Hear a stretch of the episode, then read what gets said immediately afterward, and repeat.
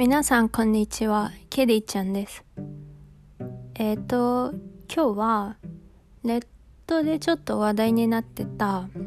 あの「報道ステーション」という報道番組の CM についてあのそれを見て考えることを話したいんですけどまあ「報道ステーション」っていうのはまあ私も見たことありますけど報道番組ですよね。日本の、まあ、社会問題とか政治とか海外情勢とか、まあ、いろんな情報を提供してる番組なんですけどまあそれが出した CM が女性差別とか若者の差別とか結構いろいろうん炎上してたので気になって私も見てみたんですけどね。でまず私の感想じゃなくてその CM を作った方制作に携わった方がどういう思いでそれを作ったのかちょっと理解したいなと思ってでまずその CM の構成なんですけどまあ、一人の女性？その女性しかあの画面には映らないんですけどその女性がカメラに向かってえっとねこういうことがあってねとかまあいろんなことを言うんですよね。でその内容話す内容っていうのが、まあ、リモートの、えー、リモートで家で仕事してたからたまに会社行ったらなんか変な感じしたとかうんとか産休の話とかあと消費税とかはそういった話をカメラに向かって話してるんで、えー、まあそのカメラに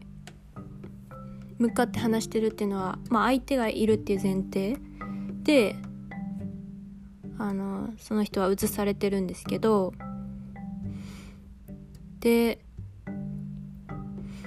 なのでそういうまず CM の構造を見ると多分ですけどあこういう報道番組を見ると人に話したくなる情報をゲットできるよっていうことをあのまず、えー、CM の制作者としては表現したかったなだったんだろうなっていうのは、まあ、まず分かることなんですね。でまあそのさっきの言った内容の中でなんか、えー、政治なんだっけ。あそうジェンダー平等って言ってるちょっとフレーズはあやふやですけどジェンダー平等って言ってる政治家はもう時代遅れだよねっていうようなまあその、えー、女性が思ってるようなことを言うんですね。そうなのででまあそういう自分の意見とかを考えとかをその報道番組を、まあ、見ることによって持つこともできるよっていうことも示されている気がするんですね。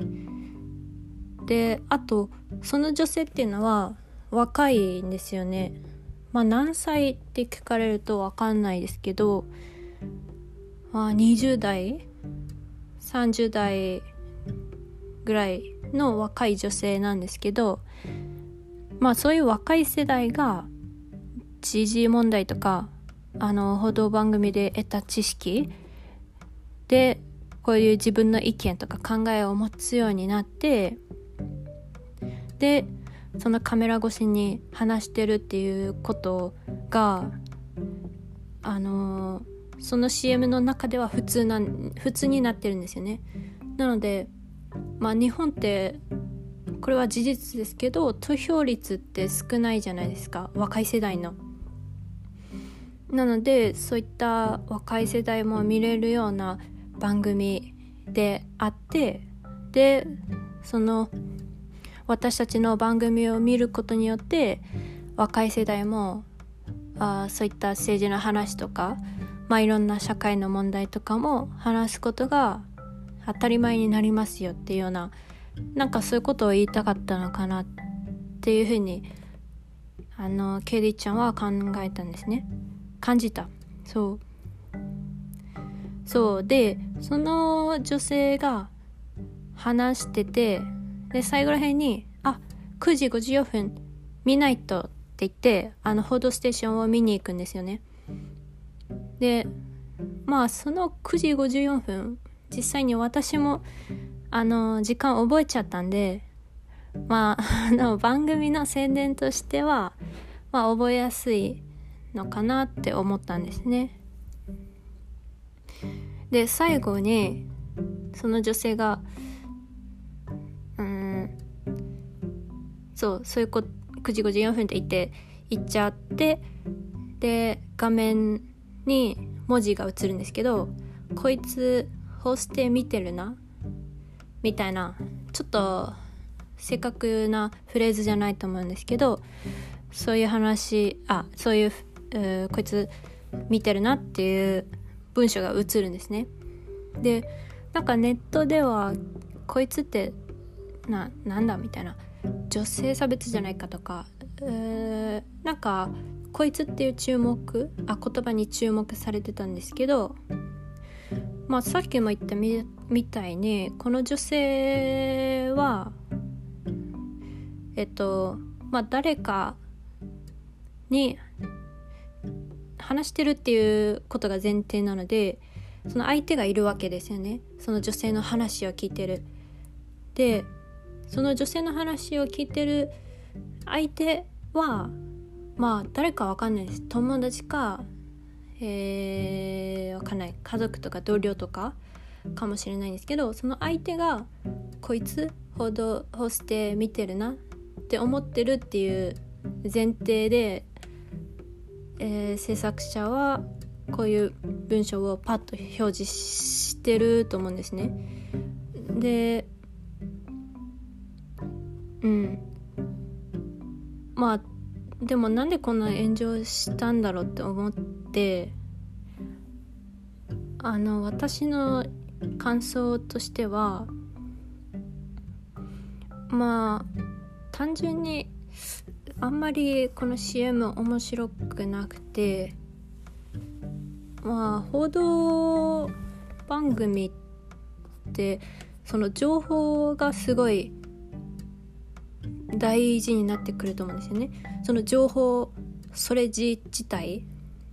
なのでどうやってその情報を取り入れたかとかどうやってその情報が正しいと分かるのかとかそういう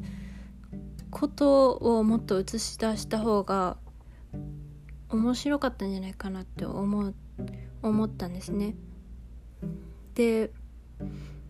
あとそういった報道番組があの社会問題に対してのさっき女性が言ってた意見とか考えとかっていう特定の意見をそのもう短い CM わかんない 10, 10, 10秒とか20秒とかの中で使うのはやっぱまずいなと思いました。うん。そうですね。なので報道番組っていう前提があるんで報道のまあ仕方とかその中立性っていうのがやっぱあ国民というかその見見る人は見ちゃうと思うんですよね。うんまあ私だったらその報道の自由っていうのの難しさを描きながらでもその中で正確な情報とかあの透明さをすごい表現してキャスターがえー、取材に行くとかなんか報道してるところを映すとかそういうドキュメンタリー風な CM を私だったら作るなって思いますね。そっちの方がうん